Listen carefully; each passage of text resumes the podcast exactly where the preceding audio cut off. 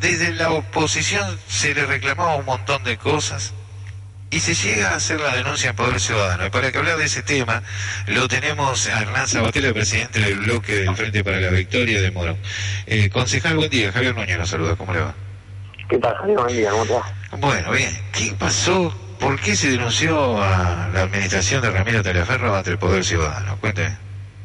Bueno, nosotros hemos firmado, cuando éramos, cuando éramos gobierno, la Intendencia de Martín Sabatella un convenio de discrecionalidad cero con Poder Ciudadano, que es una ONG que trabaja el tema de la transparencia en la gestión pública, que es la, referencia a nivel internacional, el representante en Argentina de Transparencia Internacional.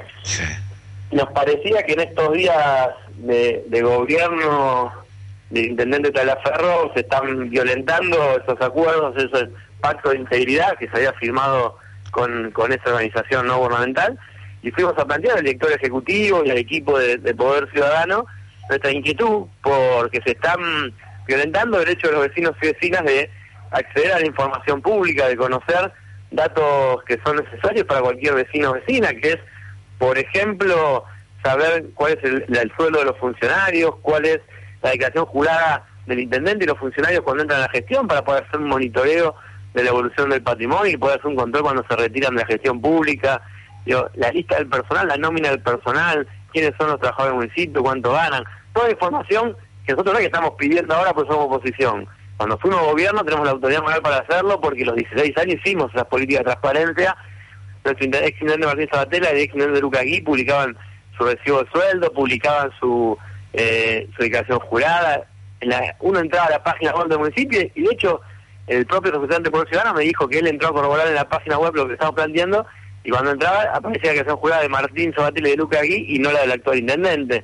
Entonces hay un retroceso muy fuerte en política de transparencia que nos parece que es importante ir a, denunciarlo ante este organismo internacional, que es Transparencia Internacional, con su representante local, que es Poder Ciudadano, de plantearle que los moronenses teníamos, estamos viendo un retroceso muy fuerte en política de transparencia y que nos preocupaba, como nos preocupa la emergencia económica, financiera administrativa, que le da superpoderes al intendente, que da la facultad de controlar sin ningún tipo de, de contratar sin ningún tipo de control, como nos preocupa eh, que se esté violentando el Consejo Liberante como organismo de Contralor cuando nos quitan facultades propias que se le han delegado al intendente, como nos preocupa el intendente que anda con custodia, con un auto con cinco custodias por la calle, que se pierde ese contacto de proximidad con, el vecino, como nos preocupa que el intendente se vaya a base militar eh, porque tiene temor a la seguridad y quien tiene que garantizar la seguridad es él junto a su esposa, que es la gobernadora, y la respuesta que le da a los vecinos y vecinas de a pie es, ustedes preocúpense por lo suyo, que yo me voy a una base militar y resuelvo mi problema.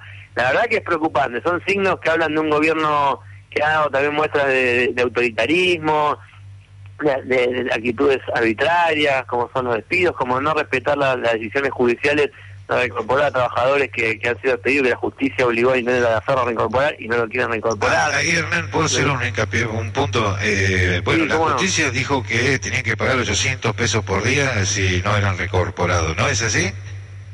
Sí, exactamente. bueno, pero a ver, la multa, a, ver, Hernán, Hernán, para, para. Pero eh, no los dejan entrar a trabajar. Eh, lo hablamos hace un rato con otros colegas eh, que salieron al aire. Eh, esto lo paga el vecino, no lo paga el intendente de su no es que la paga el funcionario, que, encima no sabemos cuánto ganan y, y esconde su ocasión jurada. La tenemos pagando todos los vecinos y vecinas con una multa diaria de 800 pesos, digo, y entonces es una, es una situación también de irregularidad que, como decíamos, la termina pagando el vecino o la vecina. Son recursos que en vez de a políticas públicas de salud, inclusión, de seguridad, terminan yendo a, a un organismo del Poder Judicial, como multa. La verdad que pues son signos preocupantes. Digo, la policía está en la calle custodiando a, los vecinos y vecinas y no a los funcionarios o el Palacio Municipal. Digo, cuestiones que nos preocupan de actitudes, me parece, de un gobierno que está tomando espalda a la comunidad, que es Marco, es el, plan de un gobierno también nacional y provincial. Digo. Los moronenses también somos víctimas del, del, impuestazo, del tarifazo de la luz eléctrica, de este gobierno del PRO.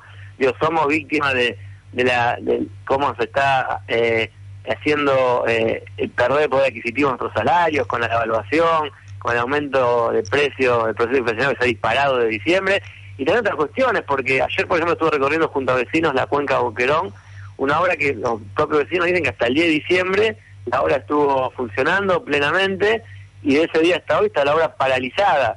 con situaciones de que genera también de, la acumulación de agua en el marco de la epidemia del dengue, están para vecinos que no tienen salida en la casa porque está la obra parada de diciembre. Hernán, el otro día la miraba a la gobernadora María Eugenia Vidal en un programa de televisión donde se peleó con Brancatelli y le dijo, mira, el problema del Morón lo conozco muy bien, la cuenca Boquerón hace meses que está parado antes que nosotros asumiéramos. Eh, la gobernadora antes de mentir que vaya a tocar timbre a algún vecino, como estuve yo ayer, y que, le, escuche a los vecinos a ver qué le dicen. Y no, no lo que digo yo ni lo que dice no, cualquiera va a tocar timbre a los vecinos, a los frentistas, y le pregunta hasta cuándo la obra estuvo en marcha y de cuándo se paralizó. La gobernadora es una mentirosa porque no está, está negando la realidad que la obra estuvo ejecutándose hasta mediados de diciembre, de que asumieron ellos a nivel nacional, provincial y municipal, la obra se paralizó con estos ribotes, que no solamente la cuestión de, de la lluvia, y la, la, la complejidad y la, y la las trabas que le generan al vecino que no tienen acceso porque la calle está cortada, ¿no? los frentistas no pueden ingresar un vehículo, sino también la situación vinculada a la epidemia del dengue que nos plantean los vecinos de allá, ah, me acuerdo cuando de agua. ustedes eh, invitaban a los concejales, y yo, ojo, que ustedes saben muy bien que nosotros somos objetivos, no estamos... No, hemos, hemos, discutido muchas veces, Javier, y sí, eso lo, sabe todo el mundo, y que, no, Y, a ver, eh, eh, eh, me acuerdo esto y no es que eh, quiero que la vida hay que decir por derecha y con la verdad y es así. A ver eh, cuando se quiere decir por derecha no es por partido político sino derecho en la vida como como persona. Me acuerdo cuando ustedes invitaban a los concejales y entre eso estaba Ramiro Teleferro que era candidato a recorrer la cuenca Boquerón. Estaba Zapulla los concejales todos de la oposición y el oficialismo también. Y estaban los trabajadores. Me acuerdo de eso que por eso a veces digo qué es lo que están diciendo por eso me parece que hay decisión política de un gobierno que decide, en vez de invertir en obra pública, en resolver situaciones como las obras hidráulicas, define, por ejemplo, pagar miles de millones de dólares a los fondos buitres. Porque una fue la televisión a los fondos buitres y es algo que no tiene nada que ver con nosotros, no toca el día a día. Sí, por supuesto que afecta el día a día. Pues una definición política de recursos que iban a mejorar salud, ahora están cerrando el programa Conectar Igualdad, las computadoras para los pibes y las pibas de las escuelas públicas, lo están cerrando porque tienen que ajustar para cumplir con sus compromisos con los grandes grupos económicos, como por ejemplo con las mineras, que le transfirieron 3 mil millones de pesos quitándole las retenciones, y ahora queriendo pagar a los grandes grupos internacionales como los fondos buitres a costa del pueblo argentino, como, como vimos en los 90, es lo mismo, digo, sacrificio para el pueblo para pagarle a los grandes grupos económicos. Y entre otras cosas, terminamos el plan con esta igualdad, de las obras públicas, sí, despiden trabajadores. Pero volviendo a Morón, eh, lo que vemos es eh, grandes aumentos de luz. Ayer lo hablábamos con un oyente que salió al aire. No, con el concejal Rocha de Ituzaingó. Dice: Morón está viviendo lo mismo que Ituzaingó. Dice: Usted va por las calles, por las avenidas y están las luces prendidas a las 24 horas. No hablan de que. De, de, eso lo va a terminar pagando el vecino, lo va a terminar pagando el contribuyente. Porque eso después. Totalmente, totalmente, por eso digo que eh, ahí hay una cosa de, alumbrado público, que también ahora el aumento de luz va un aumento en el alumbrado público del vecino, porque el municipio también termina absorbiendo los mayores costos de, de, la, tarifa de, luz. Y yo he hablando con comerciantes, es, están muy preocupados, va a haber pérdida de fuente de trabajo, el comercio van a cerrar porque no van a poder afrontar el pago de la luz. Me contaban varios comerciantes, comercios pequeños, que son los que generan la fuente de trabajo, el kiosquito de barrio, el almacén, que son la parte del sostén de muchas familias, que van a tener que pagar más de luz que de alquiler. Y eso torna inviable la, actividad económica. Digo, hay mucha preocupación del pequeño y mediano comerciante, del pequeño y mediano industrial. Yo también una actividad en una plaza hablando con un industrial de Morón, pequeño industrial que produce pisos. Me dice, bueno, la importación a China ya no tengo posibilidad de vender un solo producto mío. Esos son 20 familias que quedan en la calle. Yo resuelvo, dice el industrial, yo reconvierto, importo, pero quedan 20 laburantes en la calle, 20 familias de Morón pero decía con mucha angustia. Y la verdad que eso es lo que va a pasar con esta con esta realidad que nos está haciendo vivir el, gobierno del propio nivel local, provincial y nacional. Porque después eso termina reflejando en la vida cotidiana de los vecinos y vecinas. Sí, acá en Morón, el otro día hablábamos con el representante, digamos, de los de los clubes de, acá, de, barrio, digamos. Y, Carlos González? ¿Eh? ¿Cómo, cómo? de Clubes del Oeste? No, no, no, no, no, con otro, con otro, que, de, que ah. de la AFA que vino a hablar eh, y a explicarle un poquitito cómo es la situación de lo que va a pasar en todos los clubes de la provincia de Buenos Aires. Y van a tener que cerrar, le dijo, muchacho, hay clubes chicos que con lo que le va a venir de luz, van a tener que cerrar las puertas, y si no jugar de día, y no van a poder jugar ya de noche, no van a poder hacer un montón de cosas. Totalmente, por eso una actitud de, digo, de, de querer el ministro de Energía, que es el que define los aumentos de tarifa, es actualmente accionista de Shell, es el hombre que fue sido CEO de Shell 35 años, viene a defender los intereses de las multinacionales y no de los bolsillos argentinos y de las argentinas. Y eso nosotros lo planteamos en la campaña, muchos nos acusaron de hacer campaña del miedo, pero lamentablemente la realidad la estamos viviendo y tenemos esa, esa situación. Hoy, obras paralizadas en Morón, eh, la política de seguridad, la verdad, se ha incrementado el delito, la violencia, producto de la situación social y producto, por ejemplo, en el caso del puntual de Morón. Hoy tenés 50 policías todavía en el municipio, tenés 20 policías en la puerta de la casa del intendente. Digo, se mueve con cuatro custodios. La gente son policías que estaban ah, en la, en la calle, estaban custodiando a los funcionarios. Eh, la verdad que a mí me, me preocupa, no tanto como, como concejal, representante de los vecinos, sino como vecino y vecina de Morón, este retroceso de 16 años, de volver a una etapa de Morón que creíamos superada, esa etapa del patoterismo, de la violencia, de los negociados, de, de gobernar a la espalda de la comunidad. Bueno, eso lamentablemente lo estamos volviendo a ver por eso nosotros ayer en Poder Ciudadano a decirle que intervengan, nos dijeron que iban a, que iban a intervenir, que iban a pedir una entrevista el intendente, que iban a mandar una nota, porque ellos también estaban preocupados por esta situación, y nos parece que lo, quienes hemos logrado, digo, cuando digo todos, porque es una decisión del gobierno, pero es por la voluntad también del pueblo, de convertir a Morón en, un, en un emblema, una referencia de políticas innovadoras, de transparencia, vamos a volver a ser conocidos por todo lo contrario, por la, política de transparencia. La última, Hernán, para, para una pregunta. ¿Por qué eh, se presenta la declaración jurada ante el defensor del pueblo y no en los, digamos, los carriles normales? Ya, yo por lo que me he entendido la presentó, dice en la Oficina Anticorrupción. No, no sé si la presentó el defensor del pueblo, eh, pero estaría... Digo, la verdad que no sé, porque uno dice, tengo nada que ocultar. Yo la hago pública, me jurada, subo a mi Facebook, me subo sueldo, lo hacía en la página del Consejo Liberante, eh, ahora está en el Consejo Liberante porque le exigió a la presidenta que la suba. Digo, si no tiene nada que ocultar, si, todo lo que tiene lo hizo trabajando, es parte de lo que uno, digo, es, un patrimonio normal de un trabajador, un asalariado, no tiene no, por qué tiene que esconderse lo que hace jugada. Digo, a nadie nos, nadie nos obligó a nosotros a ser representantes de los vecinos, a proponernos para ser intendente, concejal. Después tenemos la obligación de rendir cuentas, y eso es lo que tiene este intendente. Tiene la obligación de explicar a los vecinos y vecinas cuál su situación patrimonial, cómo vive, de qué vive, porque no es un vecino más, es el representante de vecinos que administra los, los 1.600 millones de pesos que van el presupuesto. Y no tenemos presupuesto, otra barbaridad. Todavía no han enviado el presupuesto, no sabemos cuál es el plan de gobierno para este año, no sabemos cuáles son sus metas de ingresos, de egresos.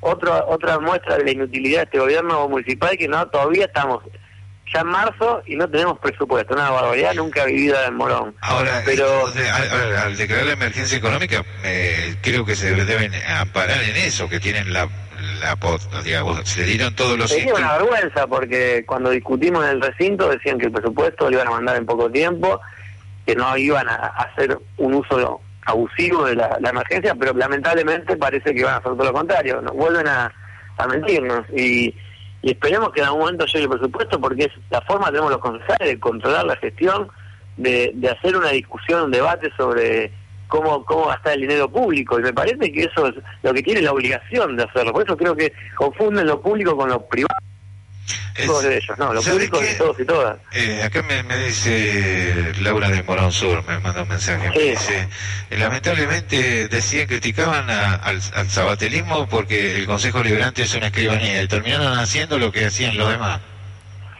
Bueno, si nosotros damos una escribanía, por lo menos una escribanía tenía horario, atendía. Claro, pero, pero, digo porque te... No lo era, no, no lo era, lo digo en forma graciosa, pero Eh, esto lo han convertido directamente en, nada, no ya ni una escribanía, si alguno pensó que era una escribanía. Lo han convertido en un en un apéndice del intendente, en una oficina del intendente, donde lo que se busca es clausurar el control, se busca clausurar el debate, se busca censurar a los que pensamos distinto. Cosas chiquitas, Javier. Y es, yo no tengo hojas. ¿no? A lo, uno puede decir una pavada, pero es también atentar contra el trabajo de los concejales opositores. Los concejales oficialistas tienen tienen material para trabajar, insumos, le andan las computadoras, le andan las impresoras, tienen tienen resma, hojas para imprimir, sellos. Bueno, nosotros los opositores nada. Ni, ni otra pavada. Eh, donde están los opositores no hay ni, ni papel, no, no andan ni las luces. Es una cosa de, de persecución, la verdad, que nos preocupa, que nos preocupa. Por eso también hemos hecho una presentación penal que todavía no, hemos hecho pública, pero ya está presentado, eh, por persecución ideológica y abuso de autoridad por parte del intendente.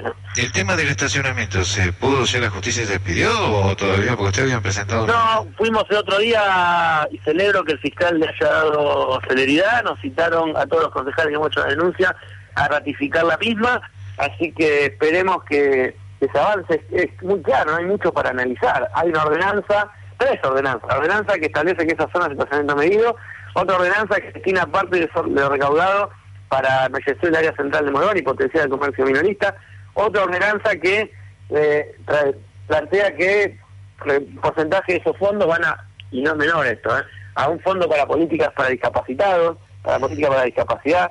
Y después hay una ley nacional que establece que no se puede destinar espacios públicos para uso privado de estacionamiento si no hay una, una normativa que lo fundamente. Entonces, se está violentando las ordenanzas, la ley nacional, así que debería, también hemos presentado eh, en el contencioso administrativo para que se, declare a un nulo el acto administrativo que, le dio la, posibilidad a los funcionarios de tener privilegios, de apropiarse indebidamente de cocheras que le pertenecen a los vecinos y vecinas y como decía otro día, atenta contra el comercio de la zona porque es un lugar que dejan de se puede estacionar los clientes. Así que la verdad que es una vergüenza. Yo hablo con los comerciantes y dice, me, me, jodieron. Dice, ahora como no tengo no tienen lugar para el estacionamiento medido, se me van a ir a Edo, se me van a ir a Ramón Mejía, se me van a ir a otro distrito. Me dice, se van a ir a Ituzaingó, dice, dice Tienen la posibilidad de usar las cocheras nuestras que, que asignaron a bloques más trayectoria, que nosotros dijimos teníamos el uso y estamos siendo coherentes. Las cocheras nuestras no las usamos, así que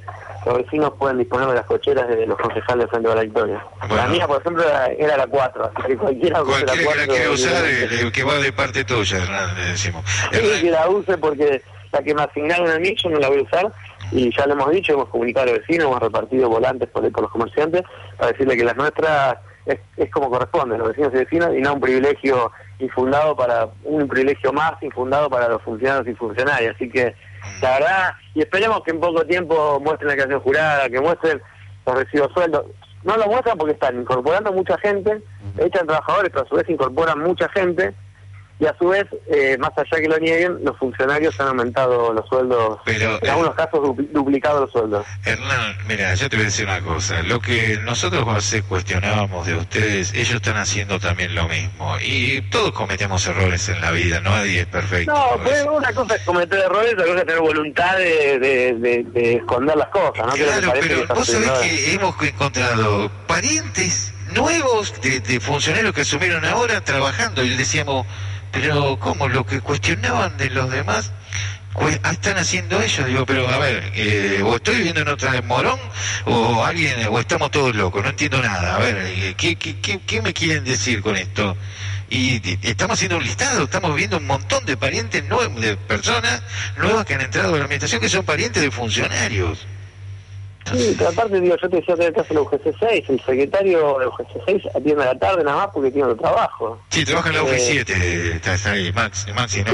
sí, sí ya, lo, ya lo ubicamos y ya sabemos en el horario que está y todo, y estamos haciendo una nota sobre Es una vergüenza, un territorio como el de Morón Sur que requiere una atención especial, que hay muchas complejidades que abordar que el funcionario venga a la tarde y lo tome como un laburito más, es una vergüenza. Salen vecinos acá enojados porque llaman a servicio público y esto se lo dijimos a Zapulla y te lo decimos que por favor le den una mano a los vecinos de Sur. No saben que hay bombas napa, de la napa freática y no la pueden solucionar el tema porque dicen, bueno, ya vamos a mandar a alguien, no tenemos... ley. Acá en la esquina de la radio hay una que hace de diciembre que no anda. Y, no y nosotros mismos llamamos a, Pascuero y a la Secretaría de Pascuero y nos dijeron, bueno, no sabíamos que había bombas de la napa freática, tratemos, vino uno, la revisó, que esto, que el otro, bueno, ya va a venir otro, y, todo es así, todo, todo, todo, todo, todo, y esto se va a ir Es parte de la improvisación, de la incapacidad, de venir de afuera, funcionarios que no son de Morón, no conocen la problemática del distrito, no conocen a los factores sociales, económicos de la ciudad. Uno para gobernar una ciudad tiene que conocer esas cuestiones, tiene que vivirla, tiene que vivirla no solamente en el horario laboral, tiene que vivirla las 24 horas, porque es la ciudad que, uno gobierna y tiene que, conocerla, caminarla, aspirar la ciudad. Digo, en ese sentido me parece que es otro de los problemas de esta gestión. Funcionarios que vienen de capital con sus autos polarizados, bajan, cumplen su horario, es menos de lo que correspondería, se vuelven a la capital o se vuelven a, a sus country de, de las afueras de Morón, y, bueno, el intento a volver a la base militar, custodiado por militares, eh, tomándose helicóptero para ir a La Plata con la mujer, y la verdad que eso hace perder el contacto directo con los vecinos, más allá de, de la Yo no lo vi todavía, pero me decían que estuve abonado en un programa de televisión, este como hacía referencia a las bombas también de, perdón, de las obras hidráulicas, que me mintió descaradamente diciendo que estaban paralizadas, y mentira, están paralizadas ahora con ellos, planteando que se muda, y otras cosas pues necesita una pieza más, es una tomadura de pelo de la gente, construir una pieza más en tu casa, con tus recursos, con tus fondos, en tu casa, ¿cómo vas a construir una casa más base militar que es patrimonio de todos los argentinos y argentinas? Porque por la inseguridad ya es un papelón, plantear por la inseguridad porque sos responsable de la seguridad, un papelón y aparte un ejército de policía en la puerta. Después plantea porque es una piecita más para tus hijos, ¿no? Es la, la verdad que eso es es una vergüenza, la verdad que es un escándalo, es un escándalo que estamos viendo. Bueno, Hernán, buen fin de semana, gracias por la amabilidad como Gracias, siempre. igualmente. Hasta luego. No, gracias a ustedes, un abrazo grande. Hernán Sabatella, presidente del bloque del Frente para la Victoria, contándonos un poquitito, bueno, lo que fue esto, esta denuncia que han presentado ante el Poder Ciudadano y